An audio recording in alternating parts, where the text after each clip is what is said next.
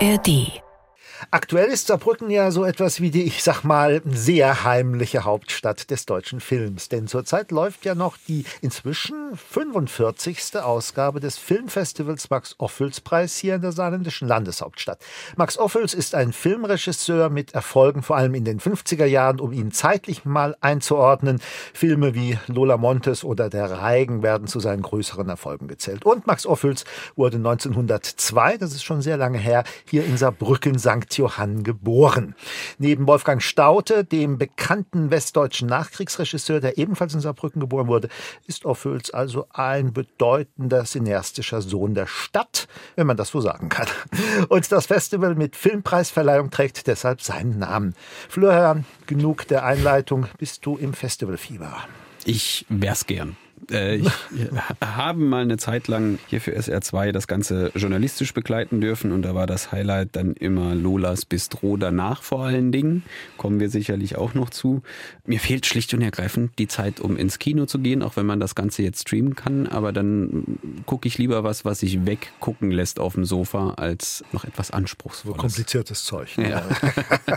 Reden wir auch drüber, ob das denn tatsächlich so ist. Ja, du hast das Bistro angesprochen, sicherlich in in meinen etwas jüngeren Jahren auch für mich ein Place to be, das kann man so sagen. So, aber in der letzten Zeit habe ich auch so das Gefühl, dass bei der Auswahl der Filme ich nicht mehr unbedingt die Kernzielgruppe bin.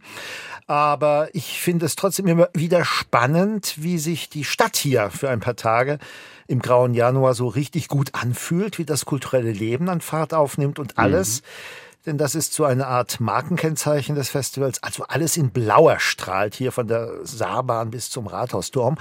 Und um der Wahrheit die Ehre zu geben, in diesem Jahr sind auch wieder ein paar Filme im Hauptwettbewerb, die ich persönlich ansprechend und spannend finde. Den Wettbewerb wollen wir ja eigentlich nur so am Rande ansprechen. Wir fragen uns ja eher jetzt hier, ob denn solche Festivals überhaupt noch in die aktuelle Medienwelt passen. Also jetzt mal ganz salopp gesagt, braucht man es denn noch? Genau, denn wie in so vielen Bereichen des Lebens hat das Festival auch einerseits unter den Corona-Jahren gelitten, sich andererseits aber auch ein Stück weit neu erfunden und sich aus den Kinosälen auf die heimischen Computerbildschirme zum Beispiel verlagert. Und da ist das Max-Ophüls-Festival ja nicht alleine. Ja, und ob das Max-Ophüls-Festival tatsächlich jemals ein bedeutender Treffpunkt der Szene war, wo jetzt vielleicht Filmrechte gehandelt wurden, neue Projekte angeschoben und Co-Produktionen verabredet wurden? Das sind zumindest alles berechtigte Fragen. Und wo es Fragen gibt, da sind die Antworten nah, nämlich von Sabine Janowitz, Fernsehredakteurin hier beim Saarländischen Rundfunk und seit Jahren, wenn nicht Jahrzehnten, wenn man das so sagen darf, interessierte, engagierte und professionelle Beobachterin des Filmfestivals Max Ophüls Preis, wie das cineastische Ereignis offiziell ja nun mal heißt. Wir kennen uns lange und sind per Du. Deshalb hallo Sabine und schön, dass du da bist. Ja, hallo, ich freue mich. Ganz generell, Sabine, wie schätzt du die Bedeutung des Festivals überregional ein? Ja, ich würde sagen, das ist jetzt vielleicht nicht gerade die Berlinale, ne, das wissen wir, es ist vor der Berlinale, aber es hat seinen Platz in der Festivallandschaft in Deutschland. Und äh, wir sehen es ja auch an den Berichterstattern, das Deutschlandradio berichtet wirklich immer groß. Also es hat seinen Platz und wird wahrgenommen, auf jeden Fall. Wie viel ist da los, wenn es da um Nachwuchsförderung geht? Weil das ist ja die große Überschrift dieses Festivals. Also ist es da tatsächlich so, dass da der produzierende Teil dieser jungen Filmschaffenden auf die trifft, die am Ende dafür sorgen, dass das Ganze auch massentauglich oder sagen wir mal größer verbreitet wird in Deutschland. Also trifft da der Regisseur auf den Redakteur? Absolut, auf jeden Fall. Also es gibt den Regisseur, es gibt den Redakteur und dazwischen gibt es ja auch noch die Produzenten. Also es ist neben dem Kinoereignis und dem Publikumsfestival, was ja durchaus wichtig ist und wo alle immer drauf schauen, hinter den Kulissen ist es ein Branchentreff. Ne? Das heißt, jeden Tag finden da Veranstaltungen statt. Es gibt auch einen Speeddating-Termin, wo junge Filmschaffende ihre neuen Stoffe pitchen können oder wo man sich vorher verabreden kann und fünf Minuten miteinander reden kann. Die treffen sich. Und auch Fernsehredakteurinnen und Redakteure kommen hierher, zum Teil auch natürlich, um ihre Koproduktion ähm, zu präsentieren aber man trifft sich sehr, sehr viel. Nicht nur in Lolas Bistro. Mhm. Ja, trotzdem hat man so ein bisschen das Gefühl, das ist ein Strohfeuer. Also die kommen dann mal nach Saarbrücken, die könnten genauso gut nach Hof kommen, die könnten genauso gut nach was weiß ich wo kommen, treffen sich kurz, gehen wieder und haben sich vielleicht auch mal gesehen, aber für, sagen wir mal, die Stadt, wo es passiert, bleibt ja am Ende wenig übrig. Das würde ich, glaube ich, tatsächlich komplett anders sehen. Ähm, was bleibt übrig? Die Stadt hat sich über die Jahre einen tollen Ruf erworben dadurch. Also es ist ja ein Festival für den sogenannten deutschsprachigen Nachwuchs. Das heißt, mhm. eingeladen wird man, wenn man entweder der Regisseur, die Regisseurin oder die, jemand aus der Produktion deutschsprachig ist. Das ist mittlerweile das Kriterium. Es wird ganz viel Englisch gesprochen, es wird auch ganz viel Französisch, Italienisch oder Arabisch gesprochen. Alle möglichen Sprachen finden statt. Das heißt, die Filmschaffenden, die repräsentieren natürlich auch die veränderte Weltsicht. Ne? Also wenn jemand einen Dokumentarfilm macht, also ein Beispiel, man lebt in Zürich, ist an der Züricher Kunsthochschule und studiert dort Film, ist halb Japanerin und macht dann seine erste Dokumentation über seine Eltern. Dann ist der Film auf Japanisch, aber er ist mhm. trotzdem gilt er hier als Nachwuchsfilm. Das heißt, für diese Leute ist es wirklich sehr, sehr wichtig. Die kommen her, die kennen alle Saarbrücken und das bekommen wir ja gar nicht mit. Die Chefinnen des Festivals sind das ganze Jahr unterwegs. Die sind in Wien, die sind in Berlin, die sind in München und äh, transportieren Saarbrücken dahin. Und dort freut man sich auch schon, wenn die aus Saarbrücken kommen und präsentiert das, was man in dem Jahr produziert und hofft, dass es in Saarbrücken dann auch angenommen wird, wenn man es einreicht. Das bekommen wir gar nicht so mit. Also das mehrt, finde ich schon, äh, ein bisschen den Ruhm von Saarbrücken in der, in der Welt, in Deutschland und in der Schweiz und in Österreich. Ich finde aber auch, dass es für Saarbrücken wichtig ist, auch wenn es nur eine Woche im Jahr ist. Es ist für alle kulturell Interessierten das erste Highlight im Jahr. Da trifft man sich auf der Eröffnung, merkt man das richtig, man sieht Leute. Ich finde nicht, dass das nur so ein Strohfeuer ist, ehrlich gesagt. Ja, du hast es ja schon gesagt, dass in einer globalen Welt so ein deutschsprachiges Filmfestival auch nicht mehr zwangsläufig nur deutschsprachig ist. Wie, wie kommt das aber trotzdem an? Ich meine, die Sprachhürden sind ja trotzdem dann da. Dann, früher sagte man, oh ja, das ist so ein rumänischer Arthouse-Film mit mongolischen Untertiteln. Und damit meinte man genau das, nämlich schwer verständlich, schwer verdauliche Filmkosts. das stimmt. Ich glaube tatsächlich, dass das Publikum da auf jeden Fall reinwachsen musste. Also es gibt ja die Leute beim Festival, da kommen ja auch ganz viele junge Praktikanten nach Saarbrücken. Also das, das zieht ganz viele Leute hierher an, die dadurch auch Saarbrücken kennenlernen. Manchmal studieren sie auch schon hier. Die sind das gewöhnt. Also die sind divers, die haben alle das äh, Gender-I, die sind alle mehrsprachig, die sind alle schon globalisiert aufgewachsen und digitalisiert. Und dann ist wieder das Kinopublikum, das ist mit dem Festival eigentlich über 45 Jahre auch eher ein bisschen alt geworden. Da kenne ich auch Leute, die aus Heidelberg seit Jahrzehnten eine Woche im Januar immer hierher kommen und sich das anschauen. Die ersten Jahre wurde das diskutiert. Was ist denn daran deutschsprachig? Das ist doch ein Albaner, der da gewonnen hat. Und dann hat man sich aber, glaube ich, schon dran gewöhnt und lässt sich durchaus darauf ein, mit den Untertiteln, mit den verschiedenen Sprachen. Der Verkauf ist jetzt tatsächlich wie vor Corona, wenn nicht sogar besser. Die mhm. Leute gehen wieder ins Kino. Ich habe das Lolas Bistro schon angesprochen. Was diesen Flair immer ausgemacht hat, war halt, dass dort plötzlich alle, die ansonsten den Tag über irgendwo nur in der Interview-Area waren oder die man nur von Weitem gesehen hat, ich sage jetzt mal die Stars und Sternchen dieses Festivals dann plötzlich alle da waren und man in einer sehr zwanglosen, feuchtfröhlichen Atmosphäre gut miteinander ins Gespräch kommen konnte und das wirklich unfassbar nahbar war und man halt einfach so gemerkt hat, okay, gut, das ist eine große Community und man konnte sich mit allen austauschen. Ist das das, was das Offüls dann auch speziell hier nochmal von anderen Festivals abhebt? Weil ich meine, in seiner Art und Weise, den jungen Film darzustellen, ist es ja jetzt etwas, was man überall auf der Welt haben könnte. Aber ist das das, was quasi die Überlebensversicherung wäre für das Sofils, wie wir es kennen? Da sprichst du gleich mehrere Dinge eigentlich auf einmal an. Ja, es wird tatsächlich immer wieder gesagt, die Saarbrücker gelten als extrem gastfreundlich und offen. Die Filmteams schätzen und lieben das, dass sie hier von Leuten auf der Straße angesprochen werden. Ich habe gestern deinen Film gesehen und dann wird über mhm. den Film geredet. Das wird sehr, sehr, sehr wahrgenommen und geschätzt. Das ist das eine. Tatsächlich ist es meines Wissens das einzige Festival, das so ein Lolas Bistro hat. Das sagen auch immer alle. Es gibt keinen solchen Feierort bei Festivals anderswo. Es ist aber auch so, es ist tatsächlich das einzige wirklich Nachwuchsfestival für den deutschsprachigen Nachwuchs. Das ist ein Alleinstellungsmerkmal. Das gibt es woanders nicht. Woanders gibt es meistens eine Reihe zum Beispiel. Die Berlinale hat eine Reihe für den Nachwuchs und die ist ja ein paar Wochen später. Mhm. Und da kommt es schon mal vor, dass ein Filmteam sagt, ich reiche den Film nicht bei euch ein, ich gehe lieber zur Berlinale dann wird immer erklärt, bei der Berlinale läufst du abends spät und keiner kommt hin, weil die gehen alle die Wettbewerbe gucken. Hier bist du im Wettbewerb und kriegst die ganze Aufmerksamkeit auch der Medien. Und dann kommt es tatsächlich vor, dass sich Filmteams entscheiden und sagen, okay, dann lassen wir das mal mit der Berlinale, das können wir dann später nochmal machen. Weil die, natürlich die Teilnahme an der Berlinale ist auch gut, wenn man sich einen Namen machen will, ne? das ist klar. Ja, trotzdem sind wir so ein bisschen in der Sekt- und Schnittchen-Ecke. Also es wird schön gefeiert, es wird Party gemacht, man lernt sich kennen, man fühlt sich wohl, man hat, wie man im Saarländischen so schön sagt, ein Geheischnis. Ähm, aber fragen wir mal andersrum, wie viele dieser Filme kommen denn tatsächlich ins Fernsehen? Das ist gar nicht das Ziel, dass die ins Fernsehen kommen. also im Gegenteil, viele Leute sagen, oh Gott, da sind ja die ganzen Sender mit dabei. Was hat denn das mit Kino zu tun? Es sind dezidiert nur Kinofilme, die eingeladen werden. Und wenn es eine Koproduktion mit einem Sender ist, wir sind ja auch dabei mit einem Film, den wir koproduziert also haben. Der Saarländische, der Saarländische Rundfunk. aber auch beim SWR. Man sieht immer das mal im Abspann. Die Fernsehauswertung ist ja das Letzte in so einem Filmleben. Ne? Also ein Jahr lang gehen die auf Fest Festivals, solange dürfen die überhaupt gar nicht ins Fernsehen oder ins Kino. Dann kommt die Kinoauswertung. In der Zeit hoffen sie also, dass sie auf Festivals wahrgenommen wurden, weil sie sind ja Anfänger, das darf man ja nicht vergessen. Die haben ja nicht von vornherein alle den Anspruch, im Kino zu landen. Und es gibt ja auch den kurzen und den mittellangen Wettbewerb. Mhm. Also die leben von den Festivals. Doc-Film. Doc-Filme auch, die leben auch von Festivals. Wenn, dann kommen sie ein Jahr ins Kino und dann erst kommt eigentlich die Fernsehauswertung. Ne? Aber die steht beim Ophüls Festival bei all diesen Filmemachern gar nicht im Vordergrund. Hm. In Anbetracht der Macht der Streaming-Plattform, für die ja jetzt auch mittlerweile schon gezielt produziert wird von großen Produzenten, Regisseurinnen und Regisseuren. Hast du was festgestellt, dass sich Film dadurch verändert hat, auch bei dem Nachwuchs, der jetzt kommt und neue Filme macht? Nicht bei den Erstlingswerken, das kann ich nicht sagen. Also wir sichten ja auch immer vorab, hm. sodass ich wirklich die Chance habe, sehr, sehr viele Filme zu sehen. Das ist so unterschiedlich, was man da zu sehen bekommt. Man darf ja seinen ersten, zweiten oder dritten Film einreichen. Das heißt, manchmal ist es wirklich der erste Langfilm, den jemand gemacht hat. Bei den Streamingdiensten kommen jetzt ganz andere Formen zum Einsatz. Es wird hm. ja schneller erzählt. Es gibt, genau. Das geht gar nicht zusammen. Also das ist ja auch eine hohe Kunst.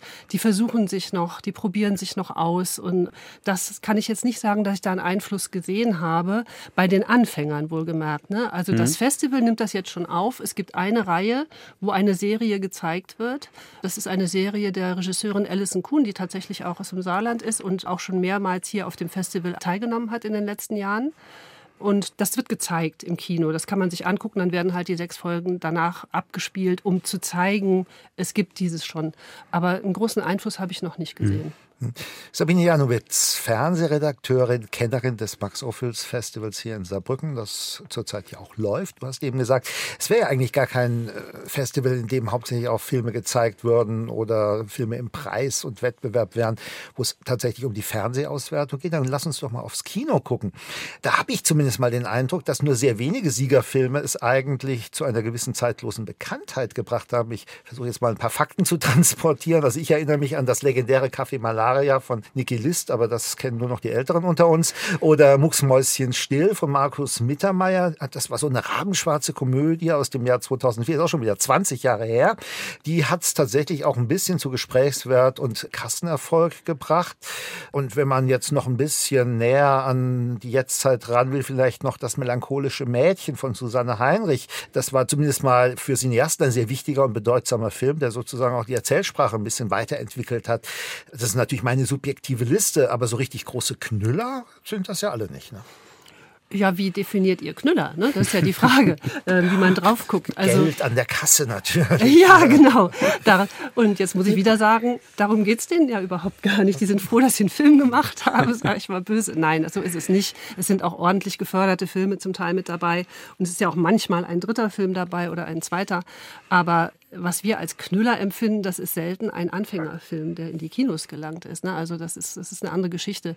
Die Jurys oder die auswerten, die gucken ja auch nicht so da drauf. Also ich würde mal behaupten, ein Film, der das Zeug hat, ein Kassenknüller zu werden, wird wahrscheinlich von der Jury nicht den Preis bekommen, weil sie sagen, der ist schon viel zu weit.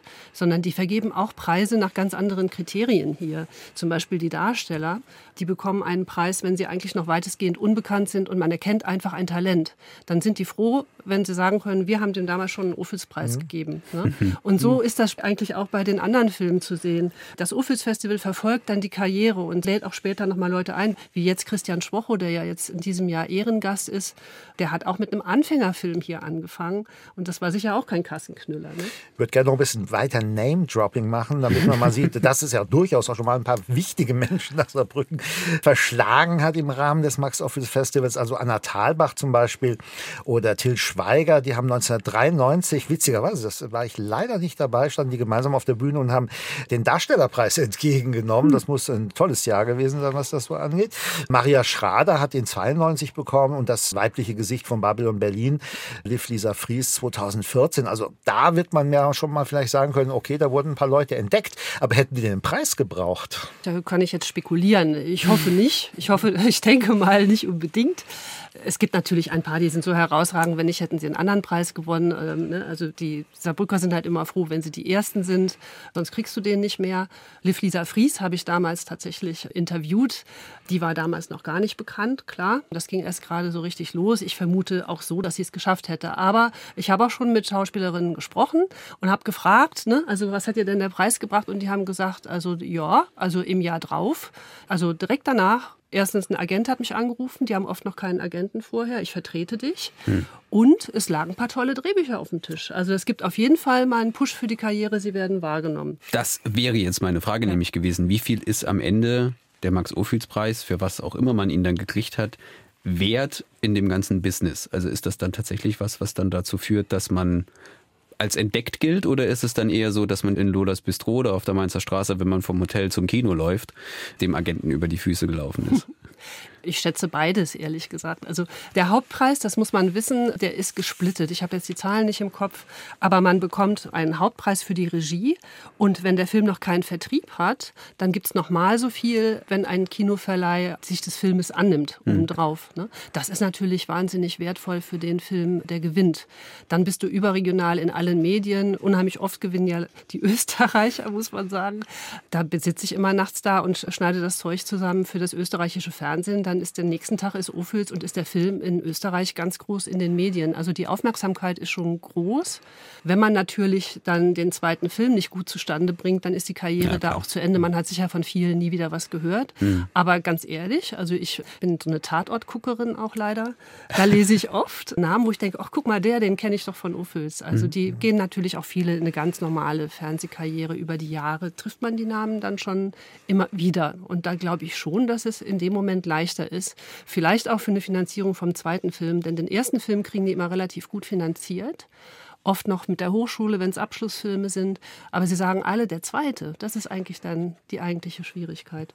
Zu Corona hat sich das Festival ja mit Streaming gerettet. Das heißt, da haben die Leute vielleicht zum Teil auch aus Solidarität gesagt, okay, ich gehe nicht ins Kino, kann ich ja auch nicht, kaufe ich mir halt einen Streaming-Pass und gucke mir diese Filme dann zu Hause an. Und selbst jetzt noch sind einige Filme, nicht alle, aber einige Filme auch noch als Streaming-Paket zu kaufen.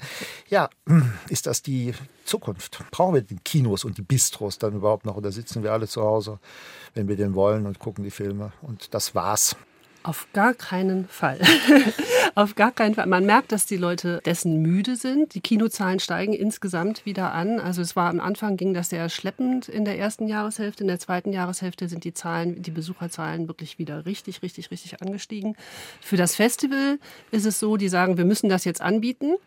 Ich meine, man kann ja auch mal krank werden und dann ist man froh, wenn man das abends zu Hause auf der Couch gucken kann. Aber die meisten Leute wollen das nicht. Ja, also die, wie gesagt, die Karten sind äh, wahnsinnig gut verkauft verkauft, die wollen ins Kino gehen.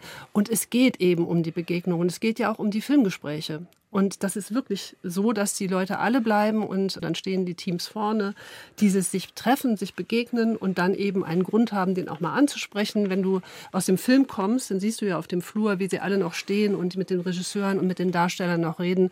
Diese Begegnung und das sich austauschen über Film, das ist ganz, ganz wichtig und das hast du zu Hause auf dem Sofa nicht. Und das ist, glaube ich, wichtiger, als einen Anfängerfilm auf dem Fernseher zu gucken.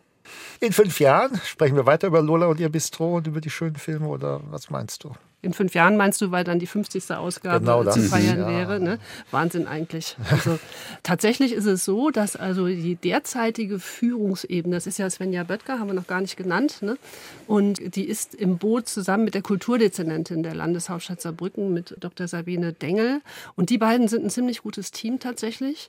Und ich weiß, dass die Frau Dr. Dengel jetzt es geschafft hat, dass der Etat deutlich erhöht wird, was ja also wirklich ein mittleres Wunder ist in Ja. unserer Stadt. Es ist ja so, dass jeder, der jetzt so mit Veranstaltungen machen muss, sieht, wie die Kosten sich erhöht haben äh, seit Corona. Das sind wirklich bedeutende Zahlen. Das geht so in die 20, 30 bis 50 Prozent manchmal. Das sind richtig Hunderttausende Euro. Da hat die Stadt nachgebessert tatsächlich. Und das wird wahrscheinlich auch dauerhaft im Etat jetzt verankert dieses Jahr. Der Stadtrat wird das tun. Das finde ich ist eine wahnsinnig gute Nachricht. Und das hilft erstmal, dass sie weiter planen können. Also ich bin wirklich davon überzeugt, dass es bleibt. Ja. Dann werden wir uns hoffentlich zur 50. Ausgabe dann nochmal darüber unterhalten und nochmal treffen. Und vielleicht gibt's dann ja auch wieder nochmal ein bisschen mehr Geld für das Ganze. Weil das muss man ja noch dazu sagen, großartig finanziell ausgestattet von der Seite ist das Festival auch nicht. Und dass es so funktioniert, ist echt schon beachtenswert. Ich danke dir, Sabine, für deine Zeit. Gerne. Medien, Cross und Quer, der Podcast.